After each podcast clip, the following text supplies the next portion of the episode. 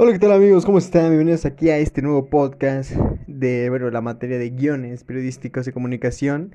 Y bueno, esta vez vamos a hablar un poquito sobre la, esta serie, Love, Dead and Robots, que bueno, está dando de mucho de qué hablar. Y bueno, nosotros vamos a hablar un poquito sobre el capítulo número 3. Este capítulo que la verdad es que es de los que más me ha gustado y más me ha intrigado porque muestra esta representación de un Hong Kong eh, pues futurista, pero al mismo tiempo eh, medio en la actualidad, ya que los taxis que se muestran en ese momento, pues bueno, no son nada futuristas, tienen mucho que ver con los de la actualidad.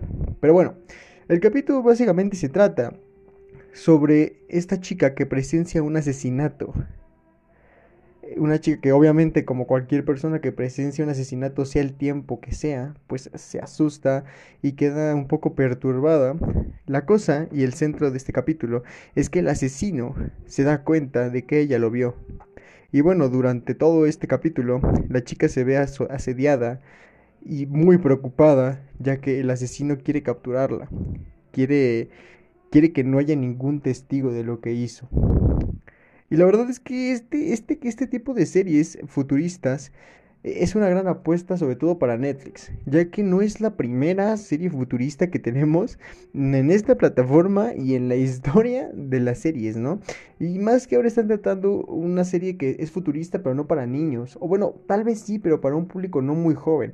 Este caso del asesinato, de la persecución, de que la chica escapa, de que la chica en más de una ocasión está a punto de ser atrapada por el tipo y se ve el tipo que realmente es un psicópata, o sea, realmente es una persona que aparte de estar preocupada por por ser culpado sobre este asesinato, también se, muestra cómo la sociedad de Hong Kong o la sociedad virtual de Hong Kong, ya que hasta la fecha yo siento, presiento que no va a ser la, una sociedad real, sino una simulación, pero bueno, eso ya lo veremos en capítulos futuros.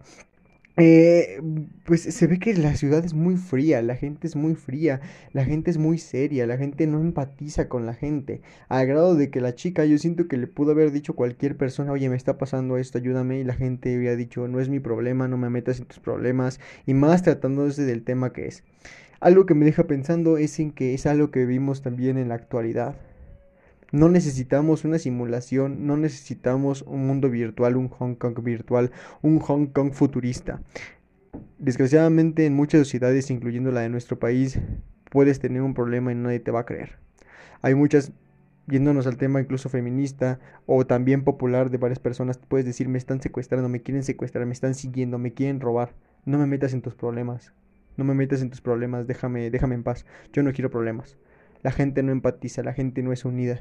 Y eso es una decadencia total en nuestra sociedad actual y que mostrado en esta serie e, es algo muy, muy, muy, muy importante porque vives en una sociedad futurista, se podría decir una de las más importantes del mundo y con el emblema más futurista del mundo y con la mejor tecnología y la mejor comunicación, nada te hace falta, todo está al alcance, pero el humanismo, la sociedad, la comunicación, el, el empatizar con la gente es algo que le falta mucho a la sociedad en esta serie y es lo que realmente se representa mucho. O sea, esto es ciencia ficción, sí, pero siempre la ficción tiene un toque de realidad y la realidad aquí es que en esta sociedad, en Love, Death and Robots, no existe la empatía, no existe nada, tú vas por tu cuenta.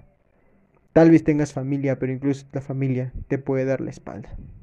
Y pues bueno amigos, este fue el pequeño podcast que hice para esta bonita materia, el primer podcast que espero sea de muchos y una gran, gran serie. La verdad es que yo nunca la había visto, me vi nada más los tres primeros capítulos, los cuatro primeros capítulos y el tercero fue el que más me ha, me ha marcado hasta ahorita.